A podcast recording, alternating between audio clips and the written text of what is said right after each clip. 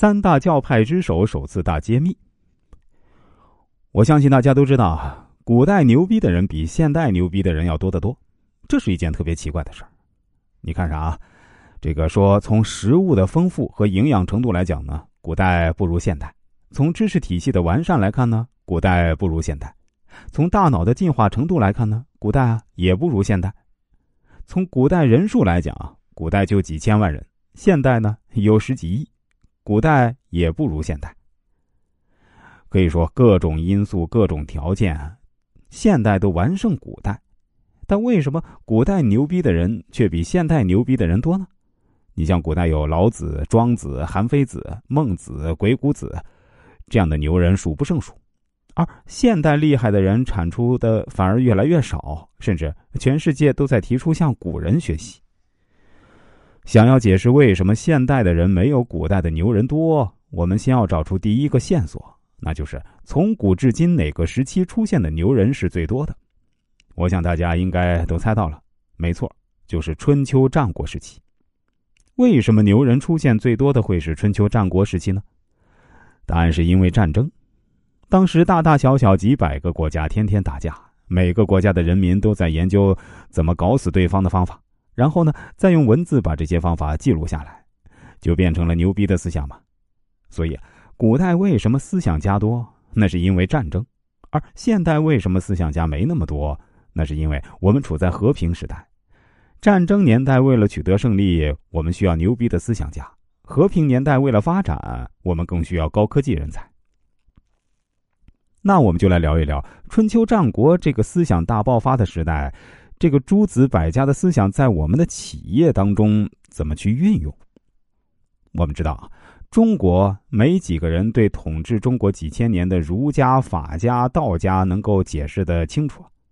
我用最简单的方式来讲，保证每个人都能听得明白。你乍一看会觉得诸子百家这个思想流派好多呀，找不到头绪，不知道从哪儿开始理解他们。实际上非常简单，这些流派啊，一共就三大类。你把这三大类搞清楚了，其他的就全明白了。当时诸子百家一共有三种主流思想，这三种主流思想啊，他们对待传统呢都有着不同的态度。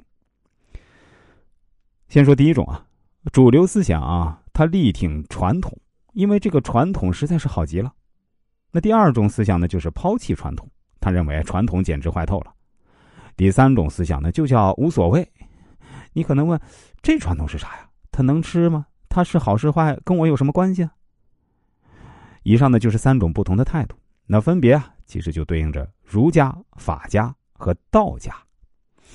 其他的诸子百家呀。可以把他们都当做这三种思想的某种变形，因为对待传统态度呢，一共啊就这三种可能性。咱们可以把这三种态度再用三个更清晰的方式呢来表达一下。第一种态度呢是力挺传统，我们就叫它复古。他认为啊，之所以人们把事情搞砸了，是因为人们背离了传统。当今之际，我们要赶紧努力回归传统，这就是儒家的态度。第二种态度叫抛弃传统，我们又叫它开心啊。这个开心呢，不是 happy 那个开心啊，是新旧的“新”啊，是开创新未来这个开心。他认为呢，之所以事情被人们搞砸了，是因为人们到现在还没有抛弃掉那些讨厌的传统。当今之计也是努力开创新的规范，这是法家的态度。上面这两种态度啊，都有着积极进取的入世心态，只不过他们给出的解决方案正好相反。因为儒家和法家这两个流派呢，都是在中原诞生的。这个地方人口多，次序复杂，只要你不用入世的态度，你根本解决不了问题。但是在地广人稀、山川众多的荆楚大地呢，有着一种完全不同的态度出现了，这就是第三种态度——出世。第一种复古，第二种开心，第三种出世。那这个出世啊，不是出大事儿的那个出事儿啊。